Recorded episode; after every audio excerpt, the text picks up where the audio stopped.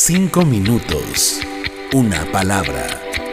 El devocional de la iglesia Senda de Gracia. Hola hermanos, muy buenos días. Soy Bene Valdivia y es un gusto estar nuevamente compartiendo con ustedes. Hoy les quiero compartir un tema que a lo mejor es un poquito cliché, tanto que se le ha denominado la enfermedad del siglo XXI, pero creo que es importante recordar cómo podemos abordarlo desde una perspectiva bíblica. Así que si me acompañas, vamos a Lucas 12, versículo 22. Y si tu Biblia tiene títulos temáticos, vas a ver que este tema dice algo así como el afán y la ansiedad. Vamos a leer solo dos versículos. La verdad es que son varios versículos, aquí son nueve versículos si mal no recuerdo, los que hablan de este tema, pero por cuestiones de tiempo vamos a ver solo dos. Te invito a que puedas leer lo que resta del tema en, en tu casa. Y dice los versículos así. Jesús le dijo a sus discípulos, por eso les digo que no se preocupen por su vida, qué comerán, ni por su cuerpo, qué vestirán, porque la vida es más que el alimento y el cuerpo más que la ropa. Seguramente ya habías escuchado en alguna ocasión esos versículos y me gustaría primero que nada comentar que Jesús no está hablando de ser irresponsables con nuestro trabajo o con la provisión para la familia, a no hacer nada y pues Jesús dice que no me preocupe porque voy a comer, que no voy a hacer nada. No, no está hablando de eso, sino todo lo contrario, está hablando de ser verdaderamente responsables. Pero, ¿cómo podría un llamado a no preocuparnos hablar de responsabilidad? Y bueno, es aquí donde vamos a ir desmenuzando un poquito el texto. Primero que nada, tenemos que tener en mente qué es aquello que usualmente nos afana y nos genera ansiedad o nos genera estrés. Y estoy casi seguro que estos términos no son ajenos para ninguno de nosotros y que en muchas etapas de nuestra vida quizá lo hemos experimentado o incluso lo podemos estar experimentando en este mismo momento. Y si has pasado por ansiedad o por estrés, creo que puedes estar de acuerdo conmigo en que se sienten como una preocupación sobrecogedora, una preocupación que no te puedes quitar. Y cuando Jesús está diciendo aquí que no nos afanemos por nuestra vida, especifica dos cosas, dice la comida y el vestido.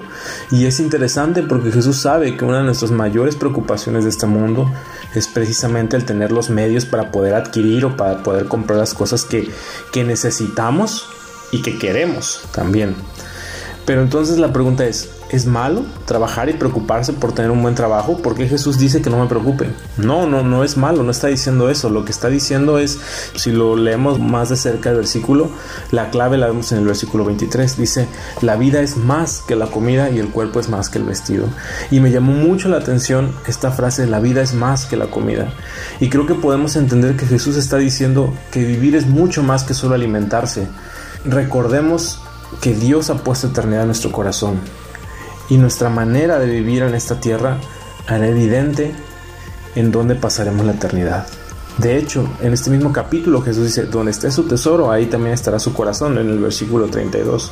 Entonces, estas palabras de Jesús son una instrucción amorosa a no preocuparnos de más por las cosas de esta tierra, no nos está diciendo que seamos irresponsables con nuestro trabajo, con nuestra familia. Al contrario, nos está exhortando a ser responsables con nuestra vida eterna a poner en primer lugar el conocer a Jesús. Y lo vas a ver en los siguientes versículos, pero queda muy claro en el versículo 31, versículo 30, cuando dice, porque todas estas cosas buscan las gentes del mundo, pero su Padre sabe que tiene necesidad de ellas. Busquen primeramente el reino de Dios y todas estas cosas serán añadidas. Entonces, la reflexión sería, ¿Qué áreas estoy descuidando de la vida eterna por la vida aquí en la tierra? Si te has sentido así, mi hermano, esas palabras de Jesús nos invitan, porque con eso también estamos todos luchando a poner en primer lugar lo eterno. Esforcémonos por conocer a Jesús y pidamos su gracia para caminar con Él. Si te has sentido cansado, estresado, quizá has tenido necesidades Quizá has tenido temor y preocupación por las enfermedades que están alrededor de nosotros. Mi hermano, la vida es mucho más que este mundo. La vida es mucho más que lo que podemos ver aquí. La vida es eterna.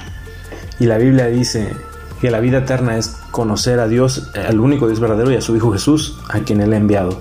Entonces, si tú crees en Jesús, mi hermano, nuestra vida no está limitada a este plano, a este mundo a lo que podemos comer, y a lo que podemos eh, vestir y a lo que podemos tener y, a todo lo que pudiéramos adquirir aquí.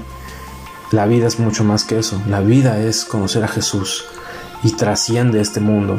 Esos versículos no son para condenarnos ni para ser irresponsables, repito, sino para ser responsables primeramente con lo más importante. La vida es más que el alimento.